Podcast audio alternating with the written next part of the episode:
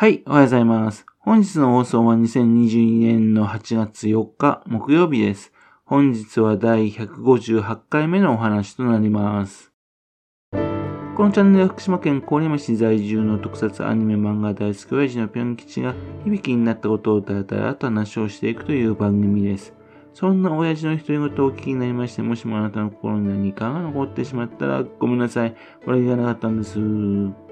今にこの番組に興味を持ってしまったら、ぜひ今後もごひいきのほどよろしくお願いいたします。昨日ですね、福島民報というね、福島で一番発行部数の多い地方紙、ね、えー、新聞ですけども、そちらの方の小さなコラムがありましてね、阿武隈賞っていうんですが、そこであの、星はじめと野口秀夫のエピソードが書かれてありました。まあ、野口秀夫さんはね、えー、ご存知の通りですが、星はじめさんですね。えー、その方をね、話題にしてるんですね。星はじめさんの長男であるショートショートの神様、SF 作家である星新一さん、明治史アメリカっていう本がありましてね、その本からのエピソードです。星はじめさんが両目を開けたままですね、顕微鏡を覗いていたらですね、野口秀夫がね、研究者になれるぞと言ったっていうふうな話なんですね。顕微鏡を覗きながらね、あのスケッチする関係で両目を開けてね、顕微鏡を覗くんですよね。なぜ、星はじめさんがね、こう両目を開けて顕微鏡を覗いてかったかというとですね、子供の時にね、片目をね、あの、怪我しまして、それで片方を義眼にしていたんですね。そのためですね、一般の人は誰も気づかなかったんですが、あの、片方は義眼だったんでね、両目で開いてた状態だったわけですよ。野口秀夫というとですね、もちろん、やけどでね、片手が不自由だったってことも有名なことです。二人ともね、障害を持ちながら、海外でも活躍する人物になったっていうので紹介していたんですね。このエピソードを読んでね、なんでこう新聞がわざわざ書くんだろうと思ったんですね。というのはですね、自分小学校の時ですね、星さんのこの本を読んでいたんで、もうとっくの昔にそういうことを知ってたんですね。あれ？よく考えたら福島県の人って、星はじめさんのことを知らないこと多いんじゃないのかなと思ったわけですよ。というわけで、ざっくりと星はじめさんがいかにすごい人物かというのをご紹介したいと思います。先ほど言いましたようにね、星新一さんのお父さんというのはね、一つすごいところですからね。まず、えっと、明治時代にですね、えっと、福島県のいわき市出身の方なんですも、ね、その当時にですね、あのー、非常に有名だった星製薬っていうね、大きな製薬会社の会社を作ったんですね。そして、星薬科大学のその創設者でもあります。そういうふうな実業家としての面を持つ一方ですね、政治にもね、非常に積極的に参加してまして、あの、4回ですね、うん、国会議員として活躍しています。当時ですけども、輸入に頼っていたね、外科手術に必要なモルヒネを国産化に成功したんですね。で、いうんで、東洋の製薬王というふうに呼ばれていたんですね。そして、薬を売るのにですね、チェーンストアっていう販売方式を日本で初めて確立したんですね。佐藤野口秀夫、それからフリッツ・ハーバーとのパトロンとしても知られています。明治の中頃、今より125年以上前にですね、アメリカにいてね、コロンビア大学に入学するんですよ。そして、コロンビア大学のね、修士を習得していくんですね。現在の大学院ね、レベルまで行ったってことですよ。その在学中にですね、アメリカに住む日本人向けのね、新聞をね、作るんですね。そして、と日本に戻った後に先ほど言った感じで、えっと、薬を作り販売する傍らですね、福島県からですね、国会議員としてね、出馬するんですね。だこの時ですね、星はじめさんがすごいのはですね、アメリカでね、民主主義を学んできたんで、民主主義とは何のかっていう、何何かっていうね、投票がいかに大事だっていうのをね、学ぶ投票大学っていうのね、いうふうな講演を行ったんですね。自分に投票してくださいじゃなくてですね、投票っていかに大事かっていうね、その話をね、延々としたっていうんですよ。そして当時ですね、まだ投票権なかった女性、そういう人にもね、積極的にね、えっと、その講義の話をね、聞くようにっていうふうに言ったらしいんですね。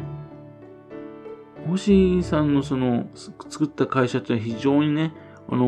ー、儲かるっていうんでね、えっと、で、いろんな人たちに出資いたします。だその代表的な先ほど話に出ました野口秀夫さんなんですね。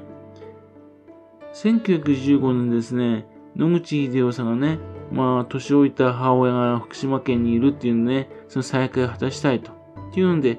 それで、まあ、野内秀夫さんをですね、パプッシュするんですね。お金をですね、工面するんですね。それだけじゃなくてですね、日本のあちこちですね、三重だとか大阪だとか京都、そちらの方にですね、えっと、公園旅行を連れていくんですね。で、その際にですけどもね、野口秀夫っていかに優れた人物かっていうね、冊子を作るんですよ。それをですね、配って歩いたんですね。現在、野口秀夫さんがすごいというのはですね、それがきっかけになってんですね。もちろん野口秀夫さんはノーベル賞候補にね、2回なってますけどね、ただ、科学的な成果っていうとですね、実はそんなにはないんですね。もっと日本には有名になるべきですね、科学者は多いんですよ。でも、その中でもね、やっぱり野口英世さんがね、すごい有名科学者ですねってなったのは、やっぱりその時の冊子に載っていた手をやけどしてね、苦労して、そして医学の道を目指したっていうところでしょうかね。それはですね、日本人のね、感性っていうか、それでね、ぴったりとあったんでしょうね。というわけで、えっと、野口英世さんっていうのは、まあ、非常に有名になったきっかけを作った方です。それからあと、野口英世さんがね、エジソンに会いたいっていうんでね、エジソン、トーマス・エジソンとですね、野口秀夫さんをね、合わせる。ということもするんですね。えっと、野口秀夫さんとエジソンと星はじめさんの3人が並ぶ写真がですね、存在しているんですね。野口秀夫記念館に行くと見ることができます。それからと、もう一人で話で出ました、フリッツ・ハーバーという人ですよ。この方はですね、えっと、空気中の窒素をアンモニアにするっていうね、空中窒素固定法というのを発明した人です。別名ハーバーボッシュ法という方法の、なんですかね、そのハーバーさんなんですね。アンモニア変えてどうするのってことですが、アンモニアはですね、と変化させますと硝酸になりますんで、硝酸になるとね、肥料になりますんで。というわけで、現在の農業にな、ね、とってはですね、なくてはならない技術を開発した人物なんですね。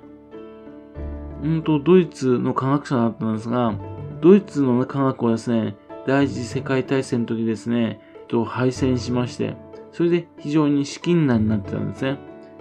それを救ったのは星はじめさんなんですよ。非常に大金な金額を寄付したんですね。えっと、ドイツの科学ね、化学はそれで非常に助かったわけですね。えっと、1924年にですね、星はじめさんの招待で日本にもハーバーさんが来るんですね。まあ、そのためですね、ドイツの科学を救った人物っていうのね、星はじめさんがね、貢献したっていうのね、ドイツからね、えっと、感謝状みたいなのを送っています。本当はお金をみたいなのをね、あの、お渡ししようとしたんですが、それではダメだっていうね、星はじめさんの方が断ったらしいんですね。そんなつもりじゃないと。寄付するつもりでやったんで、もう感謝状だけもらったらしいんですね。で、まあ、星はじめさんとしては、ただ、あの、ドイツの科学の方でね、冷凍技術、それは優れていたんで、その技術をね、日本の方に持ってきて、そして新しい産業にしようとしている計画をしていたらしいんですよね。ところがですね、えっと、星はじめさんが非常にお金持ちでね、そしてあと政治家であるっていうのでね、非常にですね、国からですね、嫌がられちゃうんですね。何度もね、いろんな攻撃を受けて、倒産させられてしまうんですね。それが書かれているのが星新一さんが書いた人民や弱し、管理は強しっていう本なんですよ。管理っていうのは国ですよね。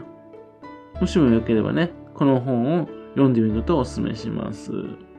とりあえずですね、非常に傑出した人物、福島県出身で優れた人物、そういう人物がね、福島県にいたんですよね。ところが、それがですね、今全然知られていないんですよね。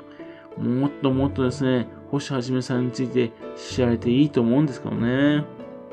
はい。というわけで今回は全然特撮アニメ漫画に関係ない話でした。はい。それではまた次回ですね、よろしくペンキチの方の話にお付き合いくださいね。本日もお聴きくださいまして、誠にありがとうございました。